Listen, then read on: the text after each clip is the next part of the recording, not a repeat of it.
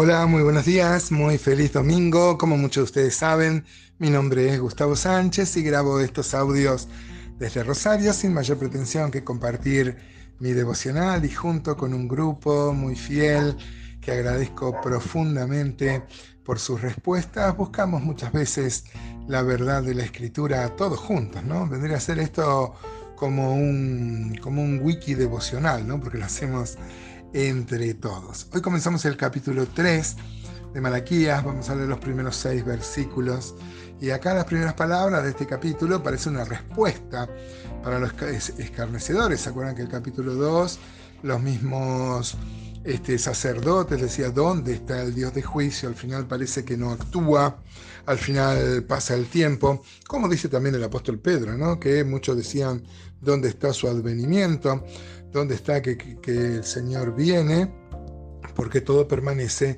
como en, el primer tiempo, dice 2 Pedro 3, ¿no?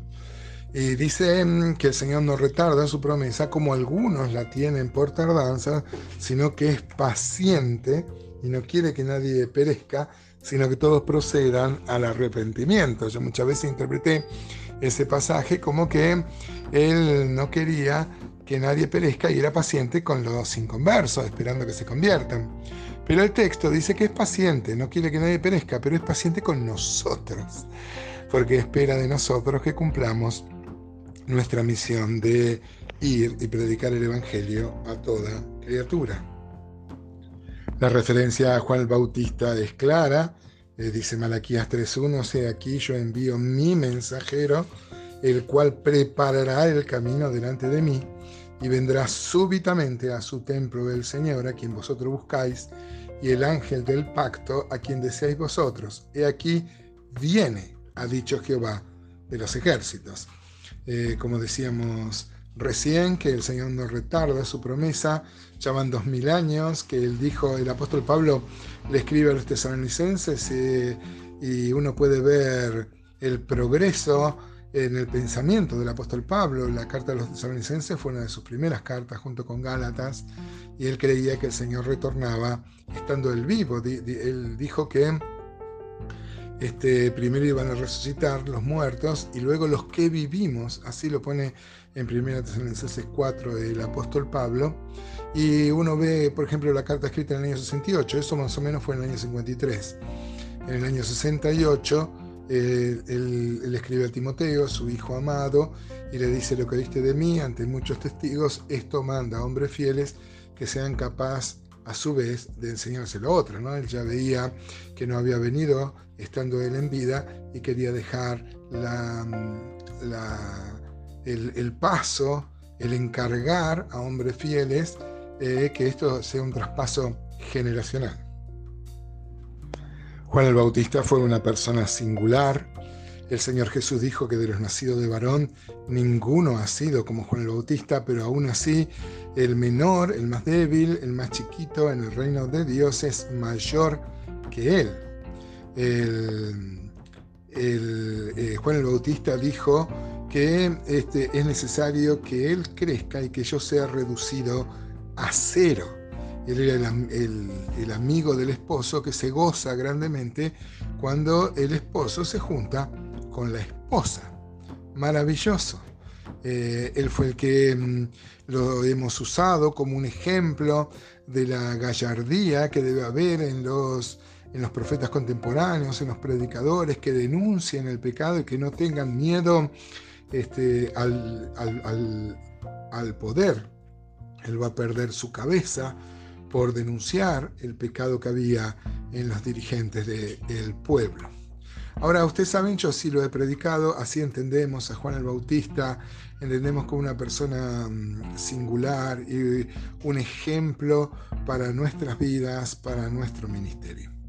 Ahora, ulteriormente, si uno analiza un poco más, esto no es ponerle una mancha al legajo de Juan el Bautista, pero uno se podría, ver, eh, se podría poner a pensar por qué Juan el Bautista no fue uno de los discípulos.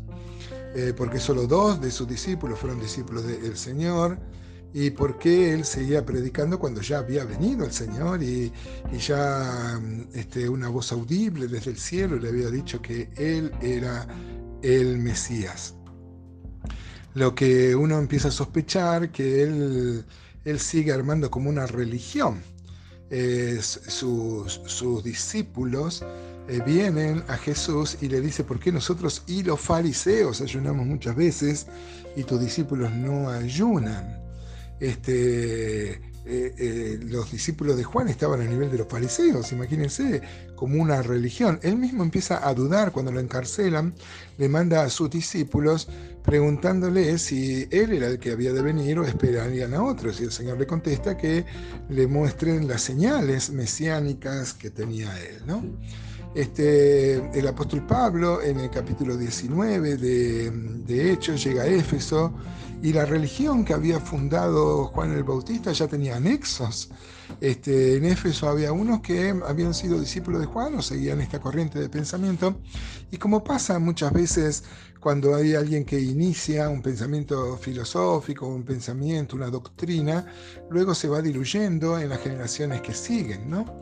Eh, lo central en Juan el Bautista era el Espíritu Santo y estos que están en Hechos 19 ni habían oído del Espíritu Santo. Vemos que Juan el Bautista en realidad eh, armó como una, ulteriormente armó su propia religión, ¿no? Quizás esto sorprenda a, algunos y a lo mejor en el intercambio que tenemos, que ya me tienen acostumbrado muchos de ustedes, este, podamos seguir estudiando el tema. ¿no? Dice entonces Malaquías 3.2, eh, hablando de la venida del Señor y cómo Él va a purificar, en especial a los hijos de Leví, a los sacerdotes, que son el centro de la acusación que está haciendo Malaquías. Dice Malaquías 3.2 entonces, ¿y quién podrá soportar el tiempo de su venida? ¿O quién podrá estar en pie cuando Él se manifieste?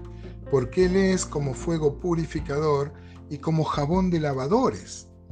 Y se sentará para afinar y limpiar la plata, porque limpiará a los hijos de Leví, los afinará como a oro y como a plata, y traerán a Jehová ofrenda en justicia. Esta es una clara referencia a la gran tribulación, ¿no? este, eh, la gran disciplina que va a sufrir el pueblo con el fin de purificar, de, buscar una fidelidad y que al final sea, sea borrada la prevaricación, el pecado. Y dice el versículo entonces 4, eh, dice, será grata a Jehová la ofrenda de Judá y de Jerusalén, como en los días pasados, como en los años antiguos.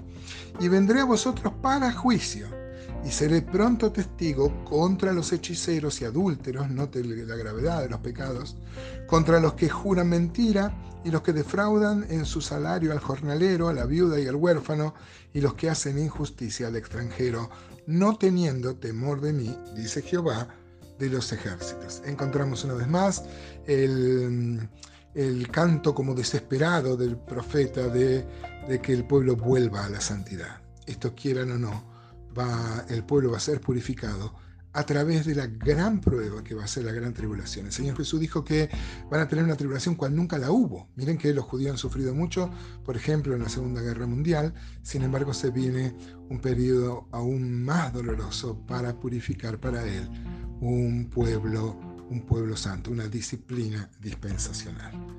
Eh, y nosotros comandamos, hermano. Todo esto es para nuestro ejemplo. ¿Cómo te va caminando en santidad?